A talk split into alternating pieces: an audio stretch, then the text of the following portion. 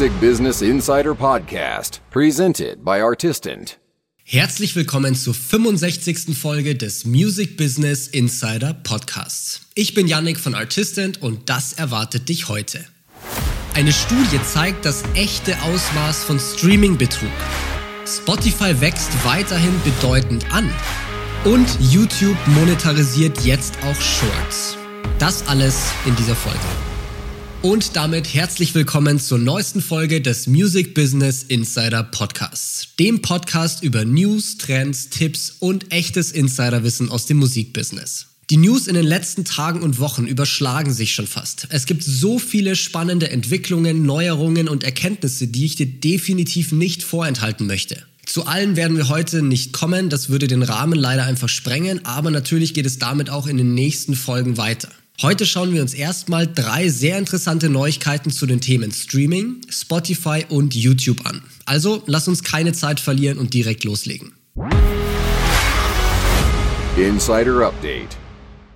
Das Centre National de Musique, kurz CNM in Frankreich, hat vor kurzem die Ergebnisse einer super wichtigen Studie veröffentlicht. Die Studie hat betrügerische und manipulative Praktiken im Musikstreaming untersucht und ist zu wirklich krassen Ergebnissen gekommen. Mindestens ein bis drei Prozent aller Musikstreams in Frankreich werden mit betrügerischen Methoden generiert. Das entspricht zwischen einer und drei Milliarden Streams, die allein in Frankreich 2021 als Fake entlarvt wurden. Meistens handelt es sich hierbei um bezahlte, in Anführungszeichen, Streaming-Farmen, in denen durch Bots so viele Streams wie möglich generiert werden. Das macht alleine in Frankreich mindestens 5 bis 15 Millionen Euro pro Jahr aus, die dadurch eben nicht an echte Artists ausgeschüttet werden können. Wenn man diese Zahlen jetzt auf den globalen Musikmarkt anwendet, dann ist das Bild nochmal ganz anders. Da sieht man dann nämlich, was das für ein gigantisches Ausmaß annimmt. Wenn man diesen Prozentsatz nämlich auf den weltweiten Umsatz von Musikstreaming-Plattformen anwendet, ist das ein Schaden von mindestens 169 bis 507 Millionen Dollar pro Jahr. Das ist schon wirklich krass. Eine halbe Milliarde Dollar gehen an Betrüger und nicht an die wirklich legitimen Musikerinnen und Musiker. Und das Problem könnte laut dem CNM noch viel größer sein. Die Studie basiert nämlich auf einem großen Datensatz von unter anderem Spotify, Deezer und verschiedenen Vertrieben. Diese 1 bis 3 Prozent sind nur Fake-Streams, die von diesen Plattformen auch als solche entlarvt werden konnten. Alle anderen Streams, die von den Plattformen eben nicht entlarvt wurden und sozusagen damit durchgekommen sind, zählen eben in diese Studien nicht mit rein. Das muss man sich mal wirklich auf der Zunge zergehen lassen. Es kann also durchaus sein, dass diese 1 bis 3 Prozent bei Weitem nicht ausreichen. Ich hoffe einfach wirklich, dass wir hier möglichst schnell ein gutes Abrechnungsmodell finden, das genau sowas verhindert. Denn es ist nicht nur illegal, sondern einfach auch extrem unfair den richtigen Artists gegenüber. Hattest du dieses gigantische Ausmaß erwartet und was ist deine Meinung dazu? Lass sie mich bitte unbedingt mal wissen. Mich hat es echt geschockt.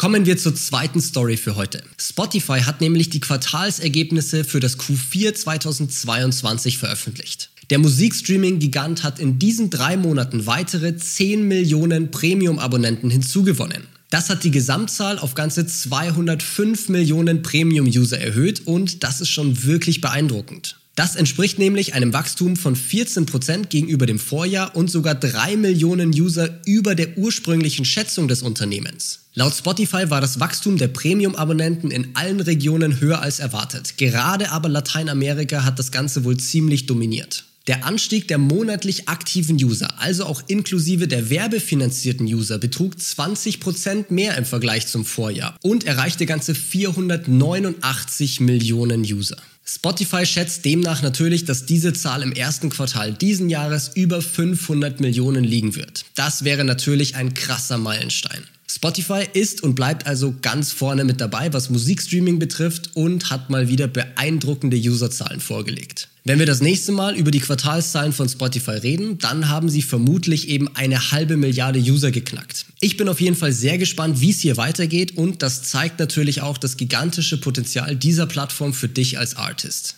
Und zu guter Letzt haben wir noch Neuigkeiten aus dem Hause YouTube. Seit dem 1. Februar diesen Jahres können Rechteinhaber von Musik und Creator auf YouTube auch an Shorts mitverdienen. Das hat Alphabet, die Mutterfirma von YouTube, vor kurzem bekannt gegeben. Im Großen und Ganzen bedeutet das, dass du jetzt einerseits Geld verdienen kannst, wenn deine Musik über den offiziellen Katalog in Shorts verwendet wird, andererseits aber auch, dass du deine eigenen Shorts monetarisieren kannst. Für Rechteinhaber von Musik, also auch dich, ist das natürlich nochmal eine coole kleine Einnahmequelle. Natürlich wird das jetzt nicht die Welt ausmachen an Einnahmen, aber immerhin gibt es jetzt ein bisschen Geld für die Verwendung deiner Musik. Für die Creator ist das ebenso ziemlich cool in meinen Augen. Hier bekommt man nämlich nicht nur Geld, wenn eine Werbung unmittelbar vor dem eigenen Short geschalten wird, sondern allgemein sozusagen. Die Werbeeinnahmen aus Werbung im Shorts-Feed fließen quasi in einen Topf und dieser wird dann je nach Anteil der Views entsprechend ausgeschüttet. Das natürlich nur unter den Creatoren, die sich für die Monetarisierung allgemein qualifizieren.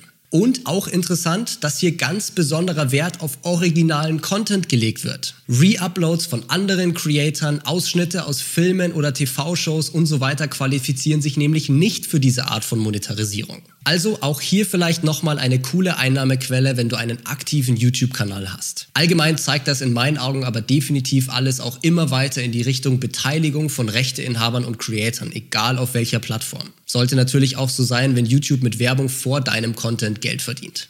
Das war's jetzt aber erstmal wieder für diese Folge des Music Business Insider Podcast. Schreib mir unbedingt deine Meinung zu diesen Themen. Ich hoffe natürlich, dass du wieder viel mitnehmen konntest. Und wenn du irgendwie Feedback zum Podcast, Themenwünsche oder sonstiges hast, dann freue ich mich darüber natürlich auch sehr. Jetzt aber erstmal vielen Dank fürs Zuhören. Wir hören uns beim nächsten Mal wieder. Deine Musik hat's verdient, gehört zu werden.